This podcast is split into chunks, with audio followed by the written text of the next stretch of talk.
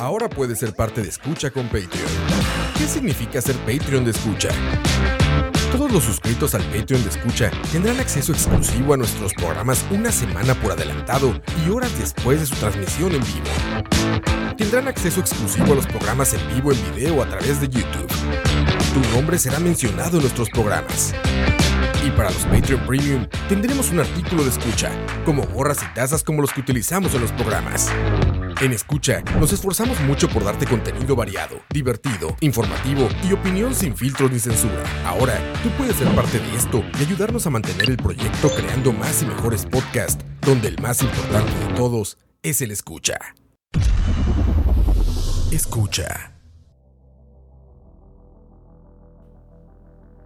Bienvenidos, bienvenidos a un nuevo programa de Espacio Tiempo. ¿Qué tal? Saludos, ¿Qué tal, saludos, saludos. ¿Cómo están todos? Feliz año, feliz Navidad. Igualmente, aquí volviendo en este 2020 con, con las pilas recargadas, dijo. Bueno, yo no, ma, ya un mes ya yo estoy agüevado, pero no importa. Bueno, es que Herero estuvo la grito, man. Le cuento. Sí, sí, costó, costó que pasara. Sí, sí, sí, no, pero ya, ya agarramos el, el rumbo normal. Sí, sí. Ahora la gente más bien se queja que el día no dura nada.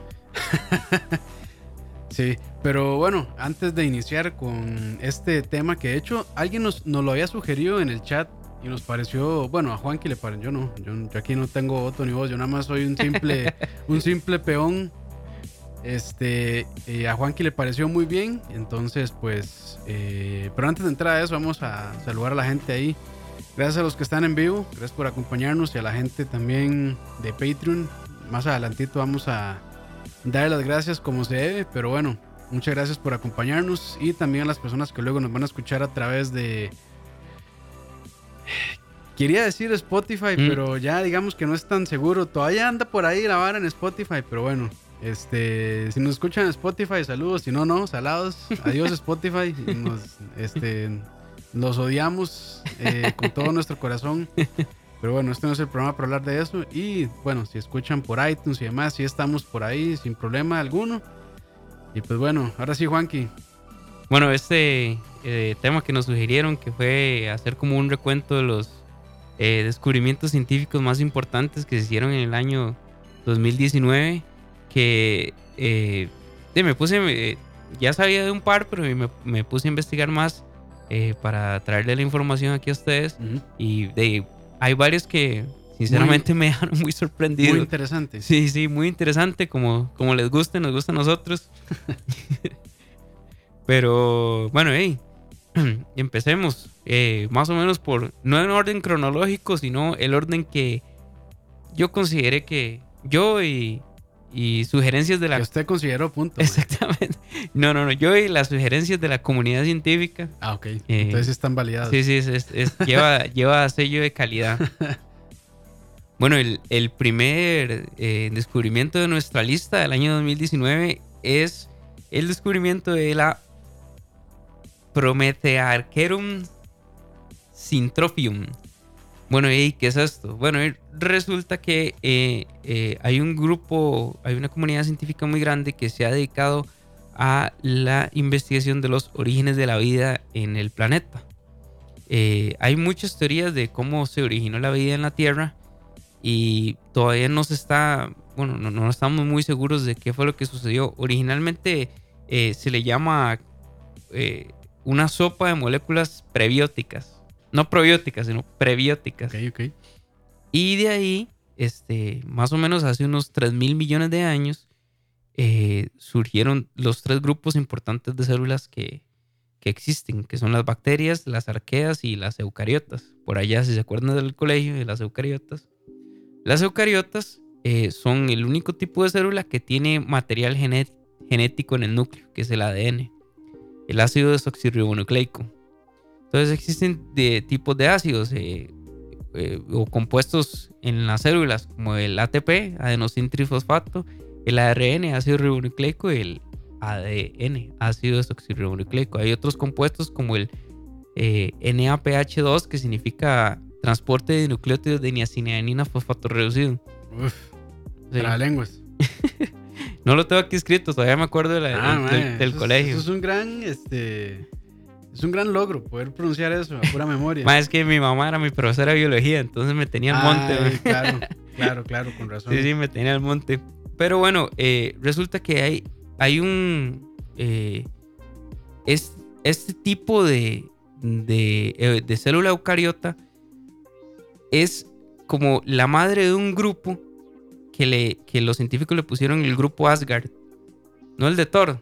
Mm, En realidad no sé ni por qué fue que le pusieron así. Se llama el grupo Asgard. Y este, son las, es el primer tipo de célula que comienza a generar metabolismos. Empieza a consumir hidrógenos y algunos tipos de hidrocarburos que habían en la Tierra primitiva. Y gracias a ese tipo de, mm, vamos a ver, de, de respiración celular, este, se empiezan a formar las diferentes cadenas de, de ADN. Y bueno, de las células eucariotas eh, descienden los, eh, los vegetales, los animales, los insectos. Y más o menos así fue como se fue desarrollando la vida eh, a través de los 3 mil millones de años hasta la época actual. Eh, la importancia de esto es que nos acerca más a ver los grupos en los que se componen la vida primitiva y de si alguna vez podemos lograr descifrar cómo fue que la vida se originó en el planeta.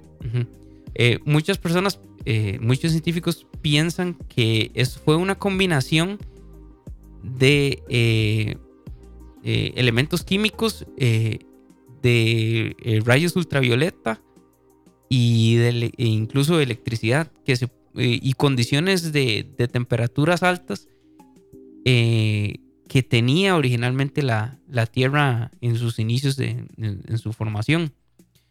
Eh, otras personas, otras, otros grupos han sugerido la idea de que más bien este tipo de células vienen de otro, de otro planeta. ¿verdad? Que no necesariamente se tuvieron que haber originado aquí. Pero bueno, y hasta el momento son teorías. Lo que pasa es que en el- este tipo de investigación nos lleva, nos lleva a una idea más clara de, de los orígenes de la vida. Entonces por eso está aquí en nuestra famosa lista. Eh, el siguiente descubrimiento que, eh, que tenemos acá es, es de hecho eh, es, es más de, de impacto social. Eh, resulta que, bueno, actualmente en países como la India y África existen alrededor de, bueno, más o menos como unas 100 millones de personas que viven en condición de hambre. Ujú. Entonces, eh, cuando, cuando estas personas, digamos, eh, se les brinda la ayuda adecuada, ¿verdad? Se les brinda agua, alimentos y todo el tipo de cosas eh, por parte de las organizaciones de caridad mundial, eh, resulta que no están, como no están acostumbrados a comer, más bien se enferman. Claro. Hay un proceso natural en el, el- dentro del cuerpo que es eh, eh, generar un tipo de lo que le llaman la flora bacteriana, Ujú, o, ujú. eh, ¿verdad? La flora intestinal, que son un grupo de, de bacterias que ayudan al proceso de digestión del- de los alimentos en el ser humano. Los científicos lograron identificar 15 tipos de diferentes de bacterias fundamentales. O sea, tienen que tener esos 15 para usted poder hacer un proceso de alimentación eh, natural y normal sin que el, el cuerpo se vea rechace. exactamente, sin que el cuerpo lo rechace. Entonces se creó un suplemento de bajo costo que, compo- que está compuesto de estas 15 bacterias esenciales que se les da a las personas en condición de hambre y pobreza para que puedan generar la flora intestinal necesaria Y después, para- y poder después comer. darle, Mm. darle, darle comer. Ujú. es, es un... No suena tan... Pues tan volado como los temas que hemos Es que- tocado aquí. Bueno, no, no sé si tal vez en, en un caso, de, sí, digámoslo privilegiado que tenemos, normalmente tenemos alimento todo, bueno, podemos comer todos los días, entonces pues damos eso por sentado, ¿verdad? Sí, sí. Pero de personas que a veces, a, a veces pasan días sin poder comer, entonces de, es- sí es muy importante y de hecho, bueno, yo no sabía que las personas podían perder ese tipo de bacterias. Y, Sí. y generar ese tipo de rechazo también hacia los alimentos. Mm, Por ejemplo, cuando, cuando una persona sufre de algún síntoma este, estomacal, bueno, de, de la, más bien intestinal, eh, diarrea, ese tipo de cosas, eh, esa flora se pierde. Se pierde. Entonces- ok. Sí, por eso a veces mandan mucho a comer este yogur y ese tipo de cosas. Exacto, o sea, y vos estás enfermo y te al día siguiente te mandas una hamburguesa y probablemente, Sí, no. probablemente le dé algo. Pero, o sea, en, en este tipo de personas es, es porque desde niños han, han estado en condición de hambre. Entonces, de ahí uno, uno recupera, en teoría recupera esa flora intestinal en un par de días, pero de, para ellos sí es, es un poco más difícil. Claro. No suena tan volado como los temas que hemos tocado aquí, pero en realidad es un impacto Sí, social muy grande. Sí, claro. Sí. Eh, bueno, el siguiente descubrimiento en nuestra afamada lista es el Arrokoth. Arcot. El Arrokoth es eh, el objeto, el asteroide, o bueno, o objeto eh, espacial o objeto celeste más lejano del sistema solar. Ok. Eh, es un, es- se descubrió parte de la sonda New Horizons. eh, y bueno, es, es una combinación entre la sonda New Horizons y el telescopio espacial Hubble. El telescopio no solo a veces se dedica a fotografiar o captar imágenes de eh, galaxias lejanas o nebulosas lejanas, sino a veces se enfoca un poco en el sistema solar. Y por allá, por, por eh, Plutón, que, que todavía la comunidad científica no se decide, que a Si, veces- es- que si es- eso no es planeta. si eso no es planeta. Por allá en Plutón hay una región, eh, bueno, o- más bien a la región donde se encuentra Neptuno se le llama la región más allá de Neptuno y se llama el cinturón de Kuiper. Entonces, por esa zona se descubrió el pequeño asteroide que es lo más, el, el último, el último cuerpo en, dentro del sistema solar. Antes del, el, del Interstellar. del, del espacio interestelar. Eh, es un objeto pequeño de 36 kilómetros de ancho. Se encuentra a 6.600 millones de kilómetros de la Tierra. Eh, tiene una órbita más o menos de 293 años terrestres. Entonces, para que se hagan una idea de lo lejos que está, si, si la Tierra, eh, digamos, el tiempo que le toma a la Tierra Dar la dar, vuelta una vuelta, el otro objeto es el, el Arrokoth, eh, que está nombrado en. Creo que me parece que es en. En nombre a un dios indio. De. Bueno, de la religión hindú. Eh, en lo que la, la Tierra le toma dar una vuelta al, al Sol, a este le toma 293 en años, ¿verdad? Entonces, Sí, para el- la escala del, del tamaño del sistema solar. sí estaban, sí bastante lejitos. Entonces, y más o menos antes, eh, bueno, antes no. En realidad, los límites del sistema solar los define la heliosfera. La heliosfera es la incidencia que tiene la estrella sobre una, un sistema planetario. En este caso, el Sol. ¿Verdad? Entonces, los li- el real espacio interestelar comienza hasta donde llega la heliosfera Ok. hasta donde llega la incidencia de la estrella. La incidencia gravitatoria, porque la luz, ¿verdad? Se va a todo lo que se tenga que ir. O sea, una luz de una estrella puede ser captada a, a eones de distancia. Pero la, la- el campo gravitatorio sí tiene un límite. Un límite, claro. Ajá, y estar más bien relacionado con la heliosfera. La heliosfera no es tanto, o sea, eh, es una combinación de la, el, el campo gravitatorio y el campo a la cual la estrella está enviando eh, energía, energía solar, eh, rayos ultravioleta, rayos gamma, rayos X, eh, este tipo de energía, así se llama la heliosfera. Y el último objeto es el Arrokoth. Entonces hay un descubrimiento más o eso- menos. Bueno, no sé si, si, si tiene el dato por ahí, pero eso lo descubrieron gracias a. Ah, bueno, no era una Sí, combinación es- del es- Hubble, sí. Es una combinación del Hubble y la, ahí. y, la, y, Perdón. y Horizon. Pero lo, el, el dato bonito es que la sonda Horizon toma una foto del objeto. Ok. Es, parece más bien, parece como. eh, son- en realidad son dos objetos. Son. Es como. Como dos tortillas unidas por un cilindro. Ok. Ahí pueden, Esa es, la, esa es la forma del asteroide. sí, pueden buscar la, la, La foto. la- foto en internet.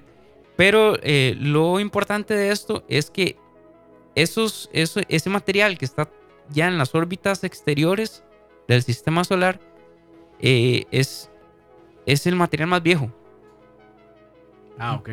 Sí, es el más antiguo porque él es, vamos a ver, es lo que estaba en las capas exteriores de, de la estrella cuando la estrella anterior al Sol cuando hizo el efecto de supernova. Entonces ese material fue lanzado y era y entonces en ese proceso es importante estudiarlo porque se puede a través de este tipo de descubrimientos se puede estudiar la evolución digamos del Sol y la evolución del sistema solar. ¿Qué tipo digamos de estrella había antes del Sol? En el orden eh, para los que quieren profundizar en este tema los, los invito a, a ver el, el podcast de nuestro sobre el tema de evolución estelar. Y Muy entonces interesante. Sí, muy interesante, como les gusta. Y eh, se puede estudiar la composición química de este asteroide y ver más o menos relacionarla con los procesos, digamos, que ocurren en, en- en las fases de supernova de las estrellas. Eh, más, digamos, qué temperaturas fue que sucede, cuánto fue la presión, ¿verdad? Eh, qué energía se necesita para que se creen ese tipo de, de elementos. Recuerden que todo esto es para saber más. Sí, sí, sí, sí. ¿Qué ganamos con esto? Ahí después veremos. Bueno, el siguiente descubrimiento importante el año 2019, y este le gusta mucho a Campos, Uf. este tiene que ver con el ordenador cuántico de Google. eh, se llama el, a ver si lo, si lo pon- el Syncamore o Syncamore. Creo que es Syncamore. Ok. El Syncamore este, es un navegador cuántico desarrollado por Google. Y bueno, para probar la velocidad del, de, de procesamiento del ordenador, se creó un algoritmo increíblemente estúpido. Mm, Estúpido. Estúpido en- Eh, en el sentido de, de increíble complejidad. de complejidad, ¿verdad? Solo porque los- hay matemáticos raros en, este, en, en esta vida. Y bueno, eh, lo compararon con el Summit de IBM. El Summit de IBM es, creo que, la, la supercomputadora más grande que hay. Sí. Pero es. ah, Bueno, no, sé si me estoy equivocando, pero creo que es. eh, en su manera de procesar es, es común, digamos. Sí, usa. no es, no es cuántica. Exacto, usa la el procesamiento Es convencional. Ujú. Exactamente. Lo que pasa es que el Summit, para que se hagan una idea, el Summit tiene, ojo el número, tiene 9216 CPUs de una línea que se llama Power 9 Ujú. que, que desarrolló IBM. Cada CPU de esos tiene 25, co- 22 cores y cada core corre a 3.07 GHz. No, es una salvajada. O sea, es estúpido. Sí. Hoy, hoy vengo usando fuerte esa palabra. No, pues es que sí, ya. la dimensión de eso, bueno, digamos que en. eh, no sé, el- el- los Threadripper ahora, que son como los que más núcleos tienen, que son accesibles para el consumidor normal, creo que andan como por 60, como 30. O sea, voy a buscarlo, pero yo creo que tienen como 32 Oye, yo sé- núcleos y 64 hilos. Yo sé que que a a Campo le iba a emocionar todo esto. Si no me equivoco, si no me equivoco, por unidad de procesamiento, o sea, por cada CPU, por cada de esos 9216 CPUs, tiene 800 gigas de memoria. RAM. Ok. Eh, eh, estamos Sí, hablando. Creo que, perdón, ahí el Threadripper, que bueno, puede que. me- bueno, seguro me estoy equivocando, pero yo creo que es, digamos, para consumidores de lo más sencillo de, de- de poder, digamos, comprarse. Tiene capacidad económica, son 64 núcleos con 128 hilos Wow. en un solo paquete, ¿verdad? En un solo, en un Sí, solo un solo CPU. Ahora, uno, ahora el, de, el del Summit. El- Solo para hacerle una, o sea, para hacer una idea, claramente las aplicaciones que tienen son muy distintas a la que uno puede darle, ya sea eh, como workstation, o- o, o como, como hogar, ga- ¿verdad? o como ga- hogar, gaming, gaming station, sí. Sí, gaming station, son muy distintos, pero como para dar nada más una, este, para dimensionarlo, Sí, el- lo que entiendo es que es, es como el tamaño del piso de un edificio. ya ser enorme, sí. Sí, lo, lo tienen en, en la oficina central de IBM y, y las aplicaciones creo que son meramente de investigación. las usan para desarrollar algoritmos matemáticos complicados o algún tipo de esas, o digamos, cosas de esa, esa índole, naturaleza, ujú. ¿verdad?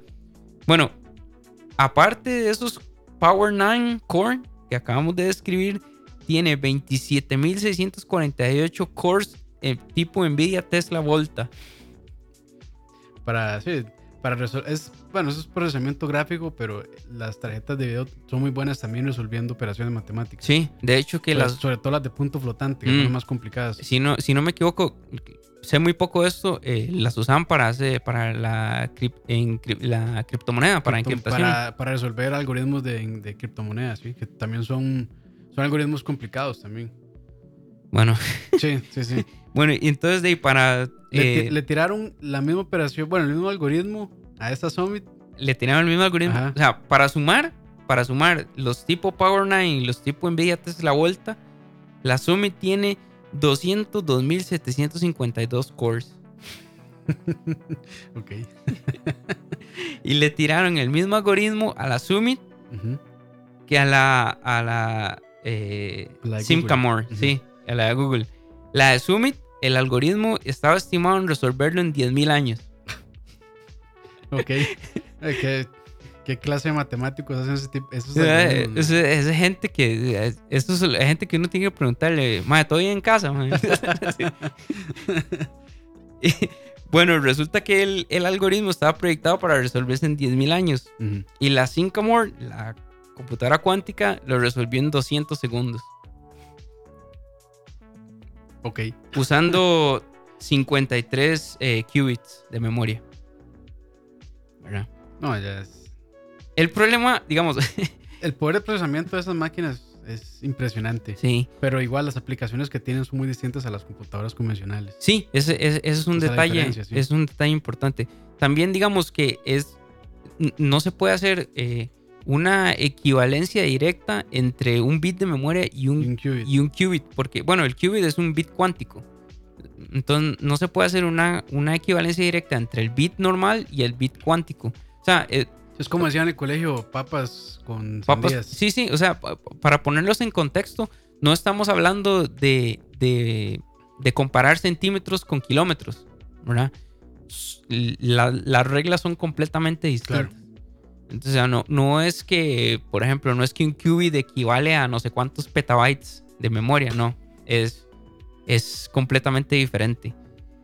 Y bueno, entonces, ahorita, de hecho, hay un, hay un, un argumento, bueno, no es un argumento, hay como una discusión legal porque eh, IBM de como que no le gustó.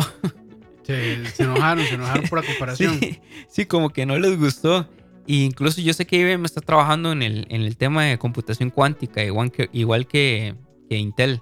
Pero no sé, no sé, digamos, eh, en qué estado se encuentran ellos. Yo sé que es que Google, digamos, Google lo desarrolla, pero no es, o sea, Google no directamente no crea el, el ordenador cuántico, sino lo hace a través de third parties o Pero subsidiarias. lo, comisiona. Exacto. Ah, Lo hace a través de third parties o subs- subsidiarias. En cambio, IBM sí lo desarrolla, porque digamos, IBM tiene eh, la, la capacidad la- de, de- la de investigación. Exactamente. Bueno, tal vez no solo la capacidad de investigación, sino tiene la capacidad de, de manufactura para Ah, hacerlo. de producir el, hardware. Claro, Exacto. Claro, claro.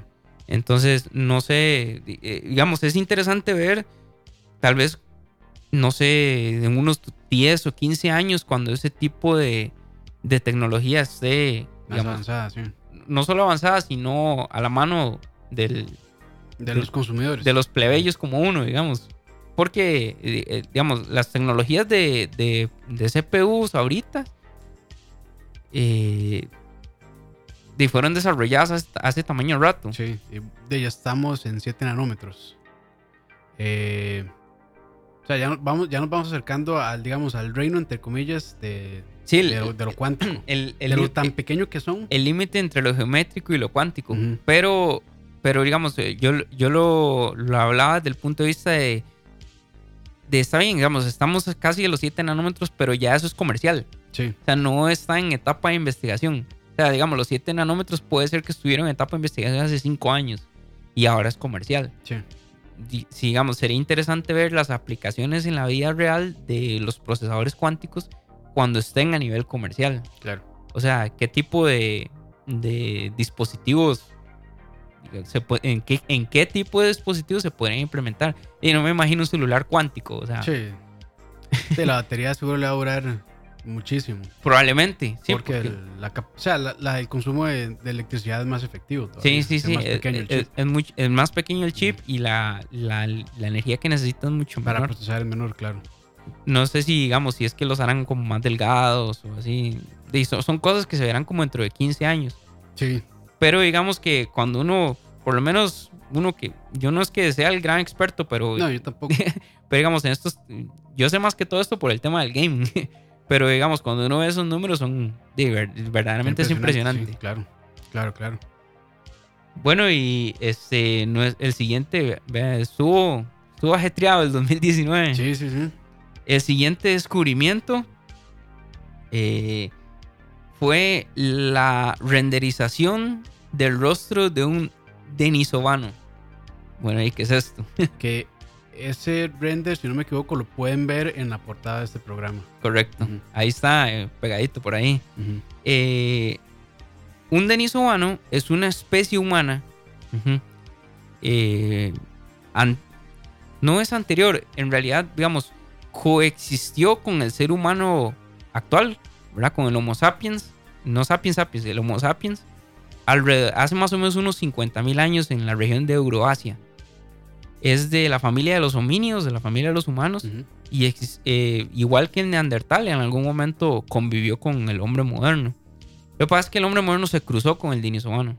O sea, en realidad nosotros somos un producto de esos cruces, de esas últimas eh, especies humanas eh, mestizaje.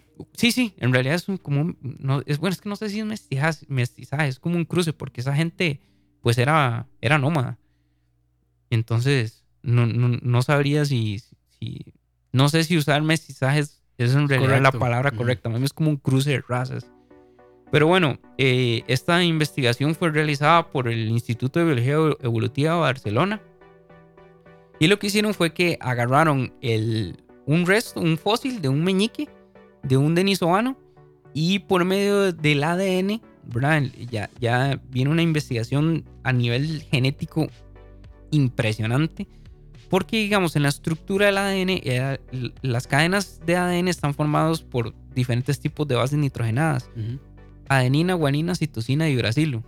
Entonces, la combinación de estas bases nitrogenadas es lo que define el material genético.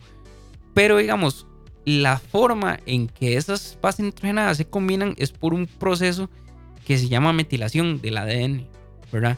Entonces, cuando, cuando se tienen ese proceso de metilación de ADN, ese, eso es como, como las marcas específicas en cada especie, por ejemplo. Y entonces, cuando usted tiene las marcas específicas de una persona, de su cadena de ADN, usted tiene los rasgos de esa persona.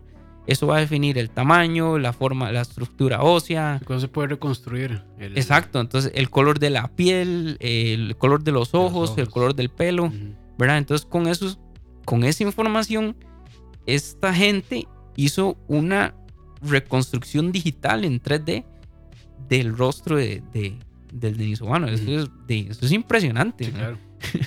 yo, o sea, yo no, no tenía conocimiento porque este tipo de noticias es extraño, Yo, yo, siento que el, a, como que a ciertas cosas se le da como cierta relevancia a nivel popular y, otras no, pero... como la foto del, este, del agujero negro. Ah, pero es, sí, es completamente impresente, pero digamos, ese trabajo me parece a mí impresionante. Sí, claro. O sea, estamos hablando que usted puede reconstruir un ser vivo físicamente con solo leer su, su, su, ADN. Es increíble digamos, eh, hicieron una reconstrucción digital entonces de los ojos. Bueno, bueno el, al final el, el denisovano era una, era una joven, era una adolescente, hasta eso. De cabello y ojos castaños, frente inclinada, pelvis grande, más una estructura ósea parecía a, los neandertales. Probablemente eran primos. Estaban más emparentados ellos con los neandertales que nosotros. Eh, con un cráneo ancho y un arco dental que no se ha visto en ninguna especie de homínidos eh, prehistóricos, digamos. Entonces, di, eh, me parece un, me parece un descubrimiento impresionante. ¿no? Sí, de, la mano con la tecnología, claramente. No, no, siempre, siempre, siempre. Pero eh, estamos hablando de que, digamos, investigando este tipo de cosas, por ejemplo, si usted tiene un buen material genético, podría reconstruir cualquier especie. O sea, podría reconstruir este, el color de piel, el color de ojos y la forma de la estructura ósea de, un dinosaurio. No solamente, o sea, ya a nivel de arqueología y nivel de estudios, digamos, de, de especies prehistóricas, usted ya no necesitaría tener el esqueleto completo. ¿Me entiendes? Solo rastros de ADN. Solo rastros de ADN.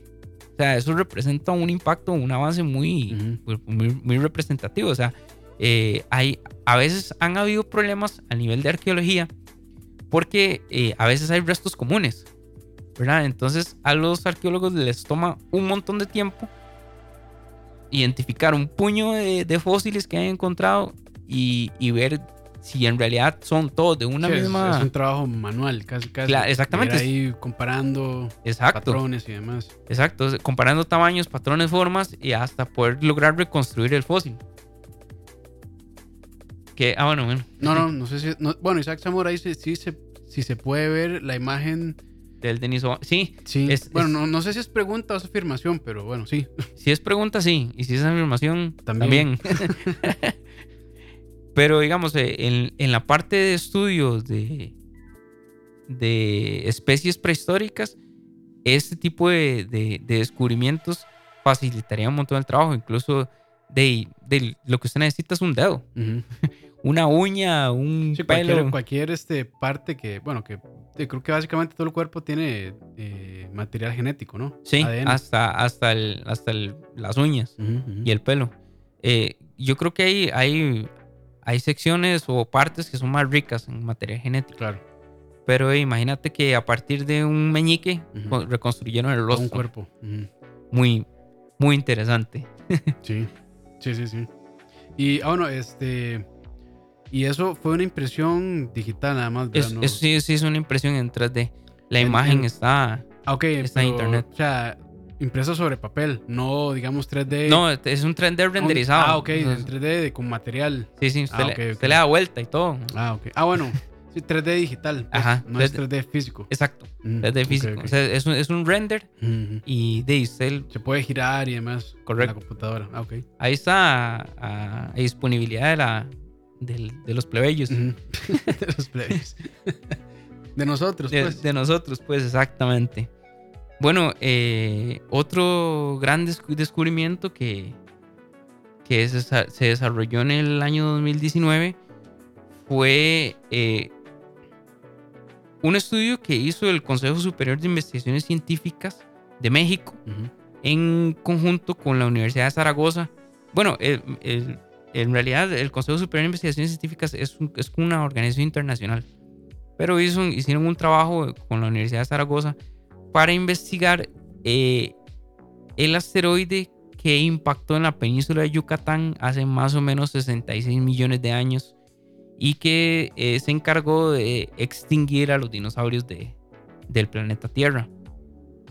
Resulta que eh, encontraron sedimentos en el lugar del impacto y, hicieron varios estudios en muchos miles de kilómetros lejos de la zona y digamos, el, el, el documento, yo creo que van a hacer un, un video, un video explicativo, pero el documento, bueno, los científicos explican minuto, minuto a minuto, perdón, minuto a minuto, todo el proceso desde el impacto hasta qué pasó después.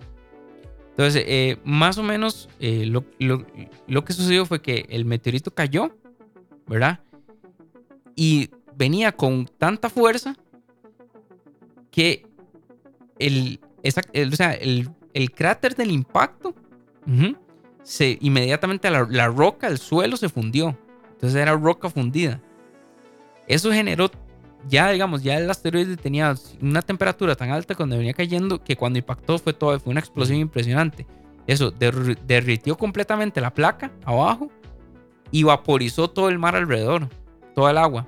Entonces, como la, la evaporizó instantáneamente, eso creó un, un enfriamiento global.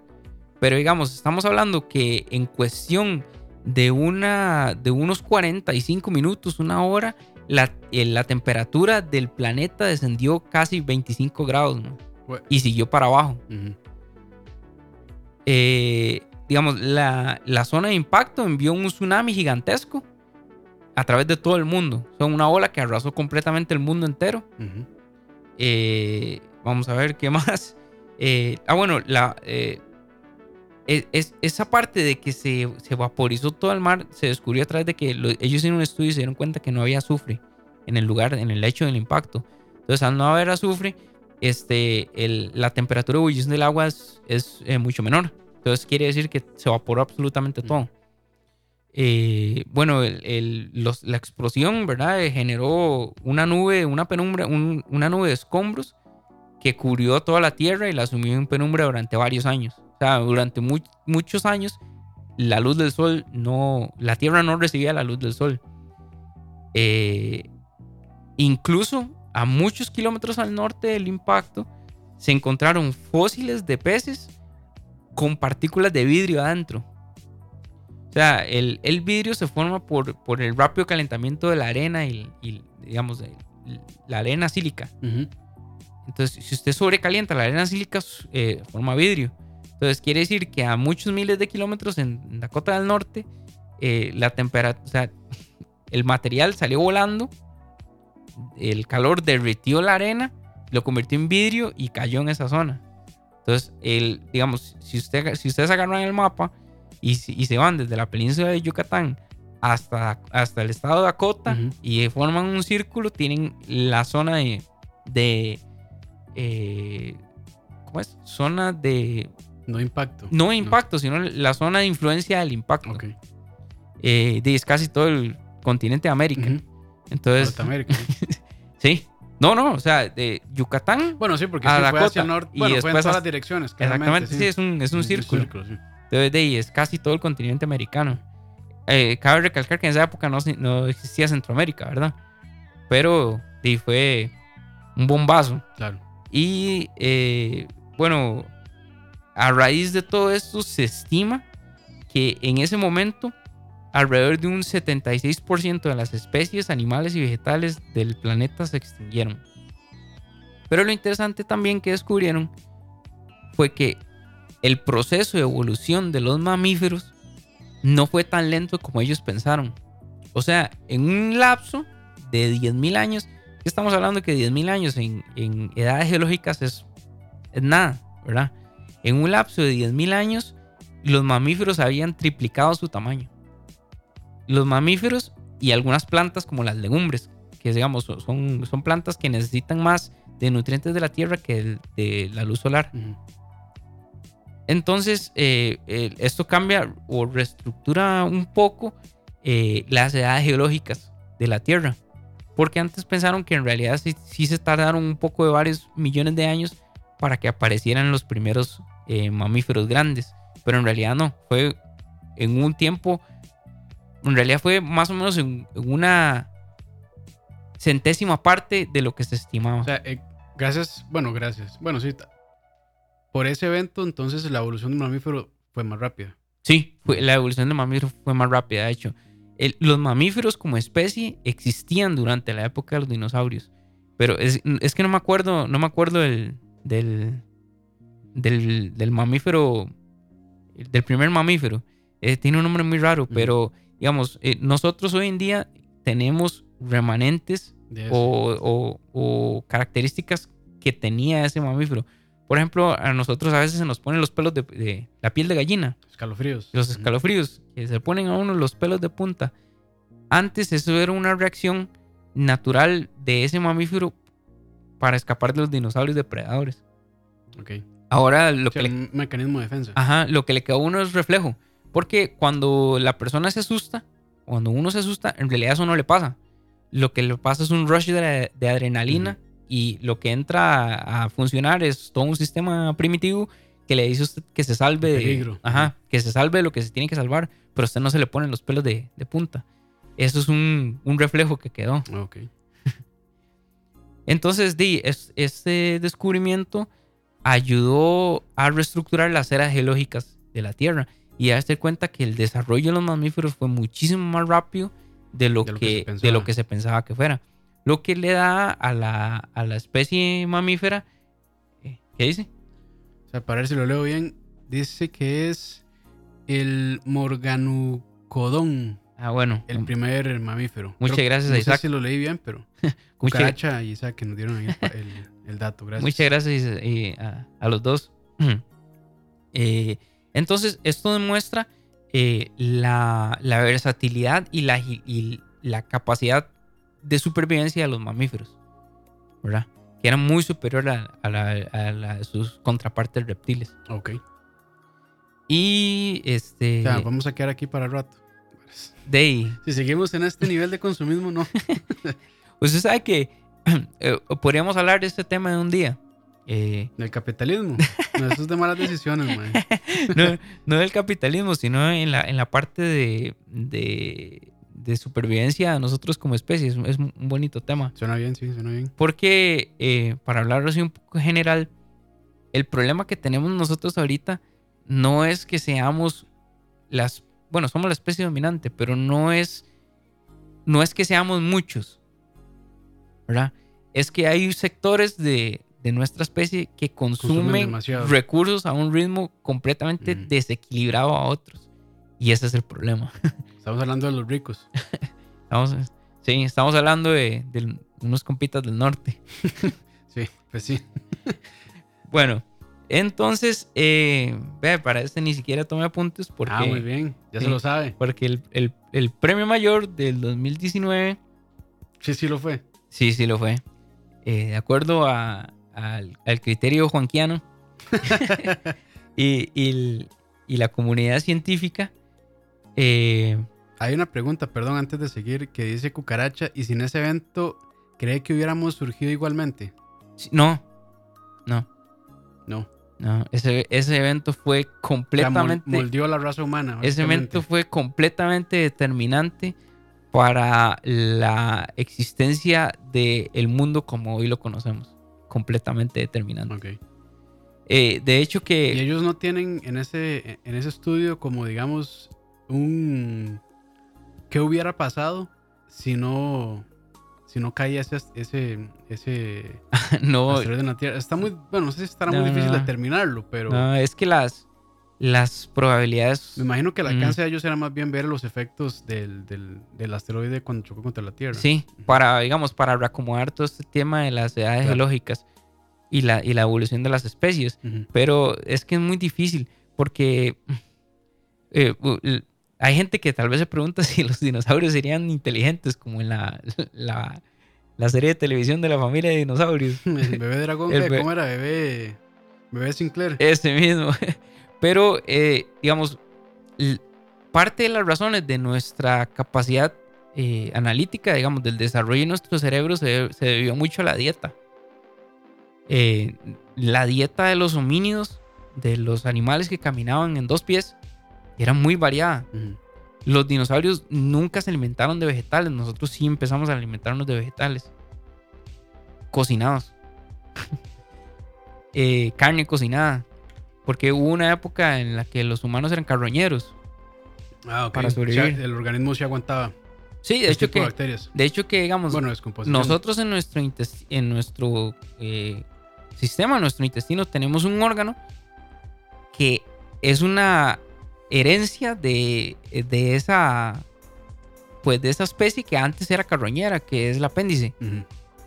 Es- digamos, nosotros no la, no la utilizamos. Pero el apéndice más bien no era para las semillas.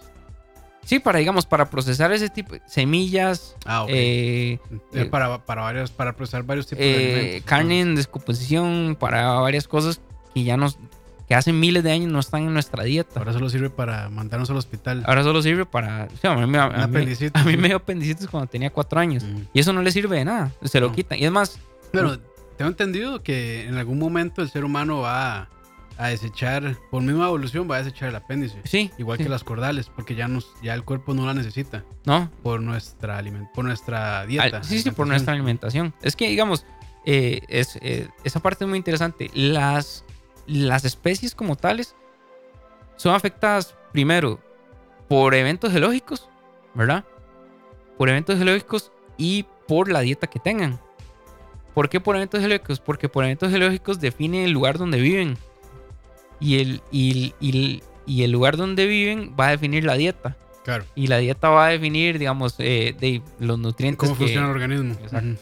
Es, es una cadena de cosas. Por eso, eh, definitivamente, ese evento es, eh, es un punto clave, en, digamos, es, un- es un, es un vértice en la evolución de, de la vida en el planeta.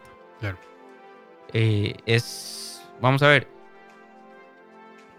Mm, los homínidos existen porque esos primates que vivían en los árboles, que no son los monos actuales, ¿verdad? Son, son nuestros ancestros primates, sufrieron o experimentaron un, un cambio eh, climático en, lo, en, en- en el cual la comida dejó de, bueno, la comida empezó a escasear en los árboles y ellos tuvieron que bajar a buscar comida en el suelo. Entonces Y- su organismo se adaptó a...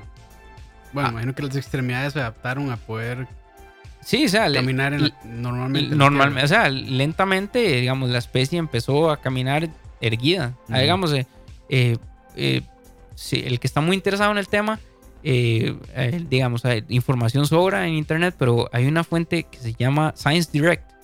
Science Direct es, es una página en la que se dedica a, a investigación, plenamente a investigaciones científicas. Los que son estudiantes universitarios, si su universidad paga por fuentes externas, eh, pueden entrar con su cuenta a Science Direct Ah, ok. y accesar este tipo de papers y esas cosas. Y ahí vienen todo tipo de investigaciones evolutivas, de, de lo que usted quiera. Yo, más que yo paso mucho leyendo ahí. Y es muy, muy, muy, muy, es una fuente muy buena. Eso y DC Comics. Es también. Eso y Crisis en Tierras Infinitas. bueno, eh, siguiente. El, el bombazo el, del año. el bombazo del año. Que aquí le dedicamos un programa entero de casi dos horas. ¿Qué es? No, es un chiste chalabario. No, Ah, vamos, ok. no vamos a hacer chistes porque se enojan luego. Me regañan. Eh, el bombazo del año le dedicamos un programa de casi dos horas. Muy, muy interesante. Como le gusta a Campos. Se llamó El Horizonte de Eventos. Se llamó. El horizonte de eventos, ahí lo pueden encontrar. Bueno, el, el bombazo del año del 2019 se lo lleva la fotografía del agujero negro. Eh, un, un evento científico sin precedentes en la historia de la humanidad por muchas razones. Primero, porque demostró la capacidad de cooperación y organización Para- poder... fueron- ¿Cuántos satélites fueron? Eh, satélites, no, perdón. este, Telescopios. telescopios. Fueron cinco o seis telescopios, yo creo. Fueron no sé cuántas organizaciones a nivel mundial, no sé cuántas personas trabajando en el proyecto para probar la teoría de un MAE que se le ocurrió hace como 100 años. Es, eh, eh, primero, por ese lado, por la parte de la cooperación científica, el trabajo, la dedicación, la inversión, ¿verdad? Que se, dio que se hizo en este tipo de, de descubrimiento. Y por otro lado, una vez más, Einstein demuestra lo excelente y veraz que es su teoría de la relatividad general al poder fotografiar un cuerpo que hace 40 años ni siquiera se creía existente. Que era puramente Teórico. física teórica. Eh, in- eh, muy, muy increíble la labor. Eh, para, para sin recordarles un poco, lo que se hizo fue agarrar, creo que eran seis o cinco telescopios distribuidos en todo el mundo, apuntando cada vez que, cada vez que la Tierra, cada día, cada vez que la Tierra giraba, apuntando al mismo lugar y renderizando una imagen poco a poco almacenando no sé cuántos petabytes de memoria. Es una cantidad de información Impresionante. eh, analizando, eh, dependiendo del buen clima, de cualquier adversidad eh, presente y logrando renderizar la imagen de un agujero negro del centro de una galaxia que se encuentra a 60 millones de años luz de la Tierra. Entonces, Dave, para mí eso es un, un, des- un- un hito científico sin precedentes. eh, apenas para finalizar la década de... ¿Y, y algunas de las personas involucradas en ese proyecto, bueno, en esta investigación, perdón, es- ¿está nominado a algún premio Nobel? ¿O no? No lo sé. Es una muy buena pregunta. No lo sé, la verdad. Este, sí me parece muy interesante porque la gran estrella de la, del, o por lo menos la que salió más a relucir como eh, científico, Como la líder. como la líder de la, de la investigadora, fue una muchacha, Ujú. eh, de apellido Bowman. Eh, Laura era. ah, creo que sí. Y ella ni siquiera es física. Ella trabaja, ella es ingeniera en, en, electrónica, no sé qué, y ella se encargó en la parte de renderización de imagen. Porque, este, digamos, es captar. Es que, es que, vean que, vean qué impresionante el trabajo. O sea, es, es captar la luz, este, guarpeada, o digamos, o la, o la luz eh, Deformada. deformada, ajá, producto Del espacio del, di- exactamente, producto de, de que un, una estrella colapsada eh, sobre sí misma absorba un disco de, de energía. esa foto es una foto del pasado. De algo que sucedió hace no sé cuántos miles de años. Eh, es, es una foto relativa. Es una foto relativa porque, digamos, en realidad lo que se ve en la foto es el, el- el disco de, acrecentami- de acresan- acrecamiento. Es que el- en inglés es accrescence disk. Y, y en realidad lo que es es la materia o la luz que está siendo tragada, por lo- traguero- por tragada por el agujero negro. Pero digamos, no toda la materia es tragada hacia el agujero negro. Hay una, hay una materia que se mantiene en el, en el horizonte de eventos, Como orbitando. orbitando. Entonces, esa materia orbita a velocidades tan impresionantes debido a la atracción gravitatoria del agu- del agujero negro que se convierte en plasma, como el, como el plasma del Sol. Y es materia que se enciende y produce destellos. Y entonces, si usted ve la foto, el centro es el agujero negro y lo que la luz que se ve alrededor es todo el material que está en el horizonte de eventos. Y, y como discutíamos en el, en el programa en aquel entonces, ¿y eso para qué? Sí. o sea, eh, Sí, mucha gente dice, ah, muy bonito y todo, pero ¿qué gana, ¿qué gano yo? ¿qué gana la humanidad con eso? ¿O qué gano yo con eso? Bueno, la tecnología utilizada para realizar ese tipo de imágenes Sí, los algoritmos. los que se- algoritmos genéticos y un montón de cosas tienen implicaciones en la vida diaria que Sí, se pueden reu- reutilizar para otras tareas. sí, o sea, eh, eh, o sea, las implicaciones de esa investigación la podremos ver dentro de unos 10, 10 5 años.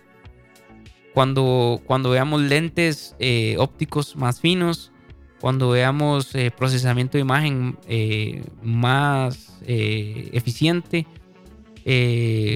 utilización de la computación, bueno, ahora, o sea, este tipo de imágenes fue renderizada con una computadora convencional. Imagínese cuando usted combine la computación cuántica con Claro. esto, ¿verdad? Sí, porque bueno, ahora ya los datos, pues la verdad, muchos los olvidé, pero sí, o sea, fue mucho tiempo para poder procesar toda esa cantidad Sí, de información. Fue, fue, fue su par de añitos, no es así de la noche a la mañana.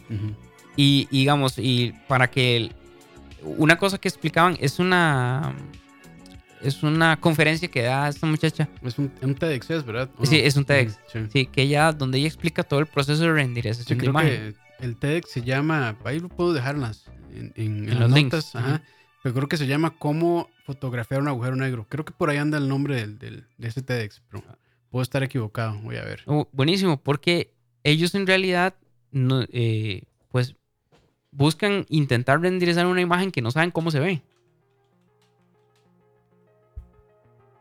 O sea, siga, siga, siga. ellos, ellos tienen una, una idea de cuál es la, la posible, eh, el posible escenario de un agujero negro con un, con un disco de, de, acres- de, de una crescent disk alrededor, Así que está. pero en realidad ellos no saben cómo- si se ve así o no. Sí, perdón. De hecho, es un video de hace dos años que se llama How to Take a Picture of a Black Hole. Katie Y Bowman. sí. La muchacha se llama Katie Bowman. ajá, Bowman. Ahí vamos a dejarles el link eh, en las notas para que después, eh, si les interesa ver, ese TEDx está muy interesante. Sí, eh, y, Ex- explica a grandes rasgos más, o sea, todo, el, digamos, la logística que requiere, bueno, que requirió, bueno, que en ese momento requería, porque todavía están trabajando, tomar esa fotografía. sí, lo interesante es que ella no es física. No, No, no, creo que ella empieza con eso. Creo que ella empieza explicando su, su puesto.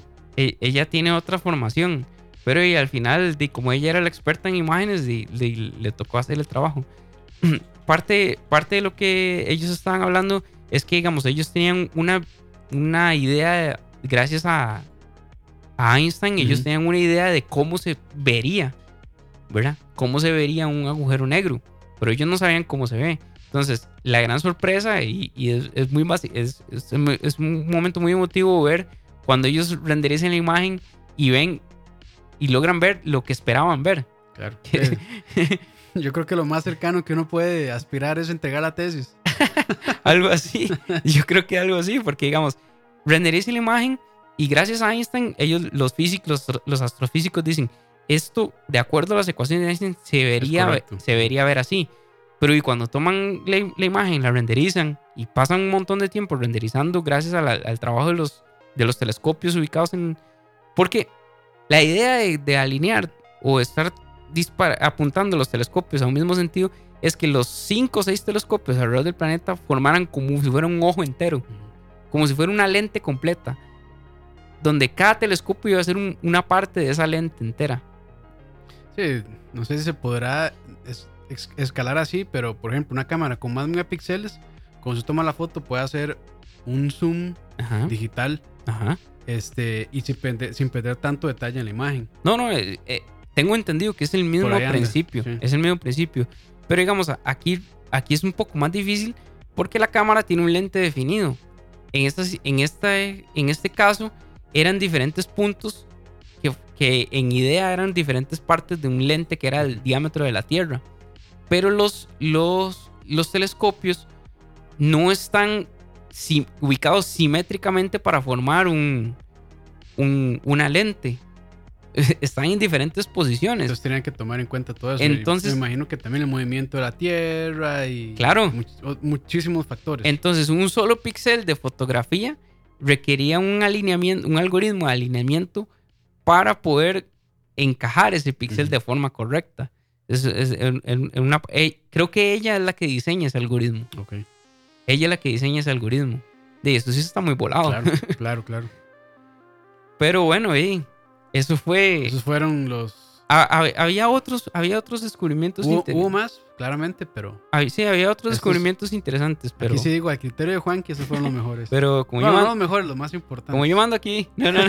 sí, sí, sí. No, no, no, pero eh, ah, hu- hubo buenos otros eh, aportes muy, muy buenos. Eh, había un, un estudio donde se investigaba la parte, el, el avances en el virus del tratamiento del virus del ébola.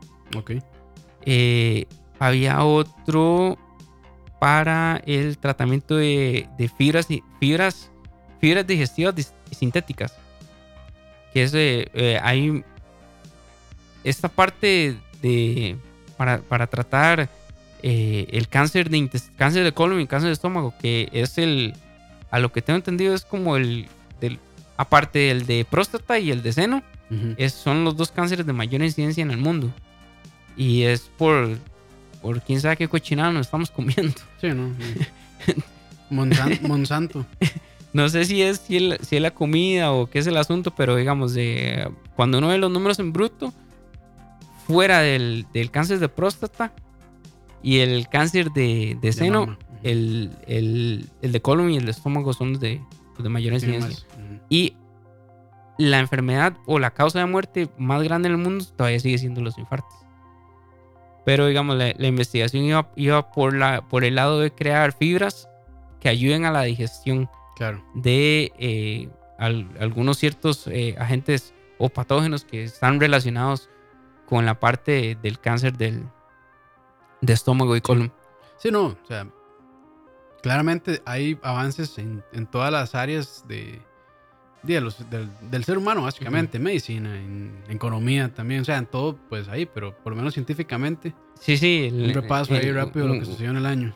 eh, por lo menos aquí a nivel, y este dato puede dar, si se lo puedo dar yo personalmente, a nivel de, de por ejemplo, la región de Cartago. Cartago tiene el, la mayor incidencia de cáncer de estómago Sí, sí, sí. del país. Ujú. Y, pero ahí no, va, no es más, mm, o más bien, no va más relacionado con el asunto de, la- de los alimentos, sino El agua. eh, más con el asunto del agua. Sí. Nos vamos a morir, Juan.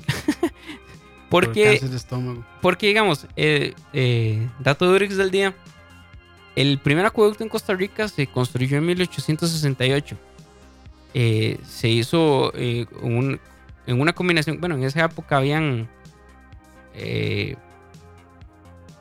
había un convenio, había, había como un convenio entre el, el gobierno de Costa Rica y el reino de Prusia, en Alemania. Entonces muchas familias alemanas se vinieron a trabajar acá. Eh, pero no a trabajar de, de peones, sino, o sea, a poner empresas aquí. Y una, eh, una familia muy, el, el nombre les va a sonar muy común, una familia de apellido Romoser, este, fue eh, junto con el gobierno de Costa Rica y unas, unas cooperaciones de, un- de una empresa gringa, se construyó el primer acueducto acá. Por eso el barrio se llama Romoser. Romoser. Ujú. y este, esas, esas, esas tuberías se hicieron con, eh, eh, creo que es hierro galvanizado. Y está bien, o sea, hay lugares en el mundo, en Europa, Estados Unidos, donde esas tuberías tienen 600 años, pero con el mantenimiento adecuado, todo bien. Pero aquí no se le tiene mantenimiento. Pero aquí es tome y vámonos y dentro de 200 años ahí va a ver qué hacen. El asunto con eso es que, digamos, el agua, el agua tiene, ya, ya me estoy metiendo más en mi expertise, entonces no, muy bien. muy bien. el, el agua tiene eh, eh, componentes metálicos. Eh, el agua tiene muchos minerales.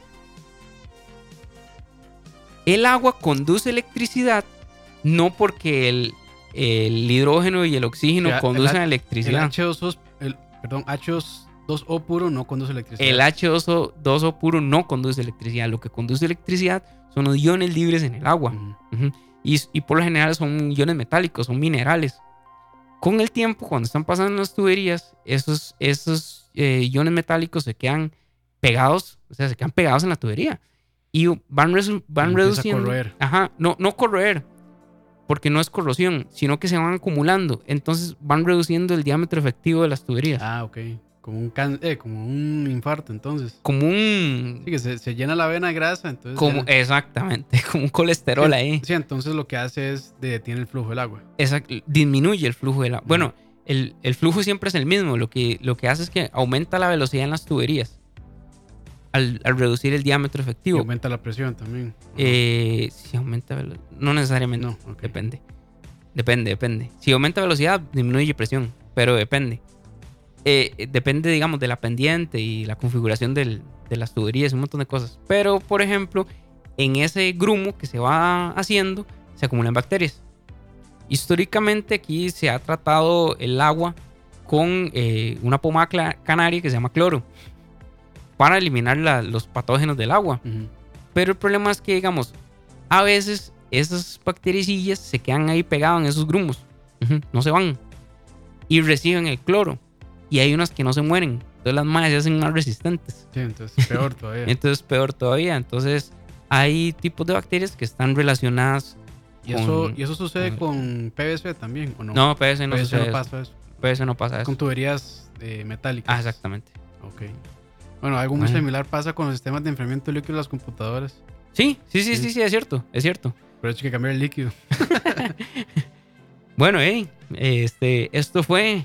Estuvo bonito, ¿eh? sí, estuvo bien. Muy, informativo, como siempre. no, sí, sí. De hecho, sí, se, se aprende muchísimo. Dice. O sea, tenemos colesterol en las tuberías, dice Cucaracha. Eh, Básicamente eso, eso es lo que tenemos. No, eh, ahí, ahí en la parte de acueductos hay, eh, hay, problemas grandes. Y los Mm. acueductos, digamos, ya los grandes, por ejemplo, este, ¿de qué material son? O es ahí. Hay No, diferentes, Ah, no, diferentes ah, ah, materiales. ah, ahorita, hay mu- hay- ahorita hay muchos materiales, no, no solo el PVC, ahí se usan polímeros, Ok. diferentes cosas. Eh, incluso, o sea, los, como, como, como les digo, eh, no porque sea hierro, de, de ese hierro es malo. Si usted le da el tratamiento El necesario, tratamiento, todo va a estar bien. El problema es que usted lo deje ahí. Sea, igual, si usted no arregla una tubería de PVC, en un momento tiene una fuga. Claro, Entonces, Claro, claro. Es lo mismo. Pero, digamos, a nivel de Costa Rica en general, sí, en las ciudades sí hay problemas con los acueductos, especialmente los que tienen más de 100 añitos. ujú. y, y en esos casos, ¿cuál es la solución? Cambiarlos. Cambiarlo. Ujú, Cambiarlos. ujú. Sí, eso ya es una inversión fuertísima. Fuerte, sí. Sí, claro. Pero, pero para cambiarlos, eh, pues no solo es cambiarlos. Ahorita, digamos, ahí en el, en el TEC, en el centro de investigación, ya, ya, en el amadísimo. eh, ya, ya, ya estoy vendiendo, ya estoy vendiendo. en el centro de investigaciones en vivienda y construcción eh, hay una o, departamento de rec- eh, recursos hídricos y este, se encarga en la modelación de acueductos.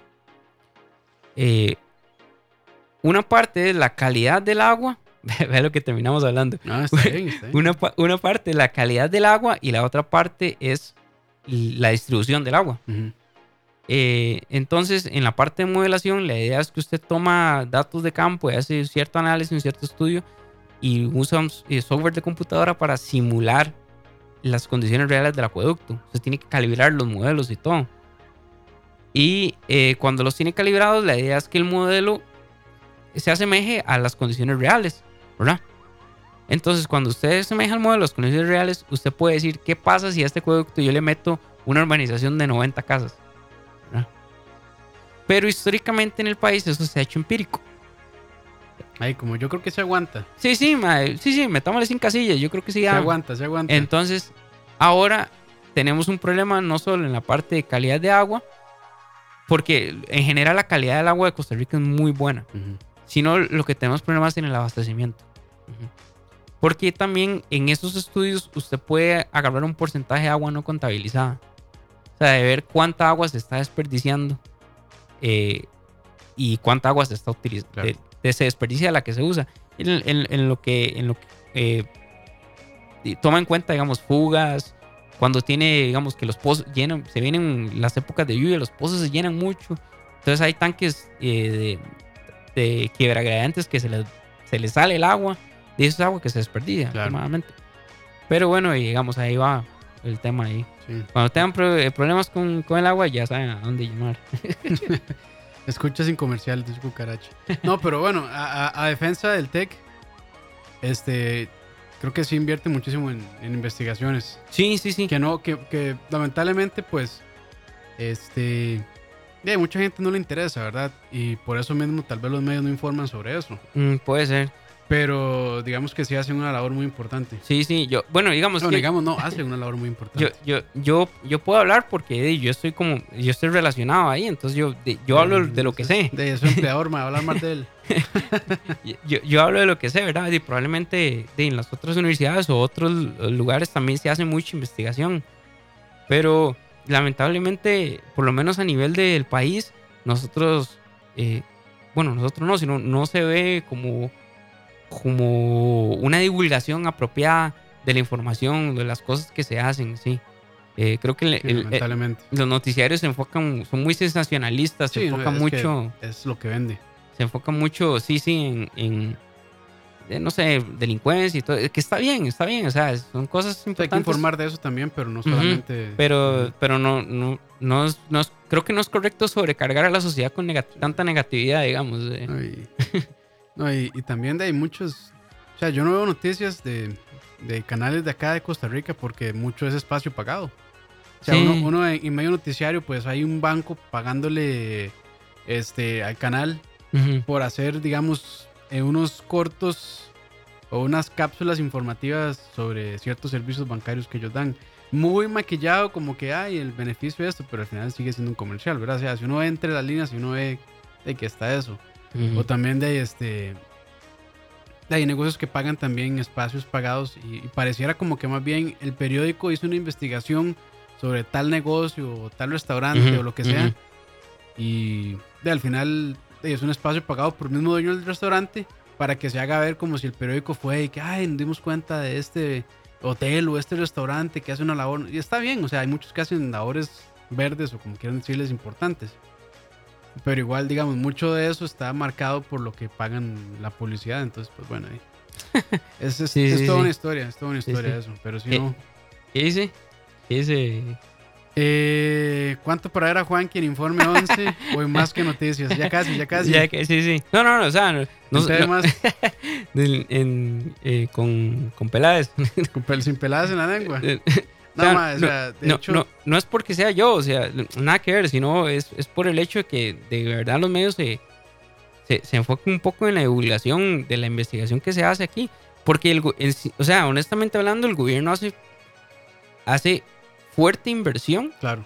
en, en investigaciones aquí a nivel nacional y, y por alguna extraña razón la gente solo se asombra cuando es algo de afuera, pero Ujú.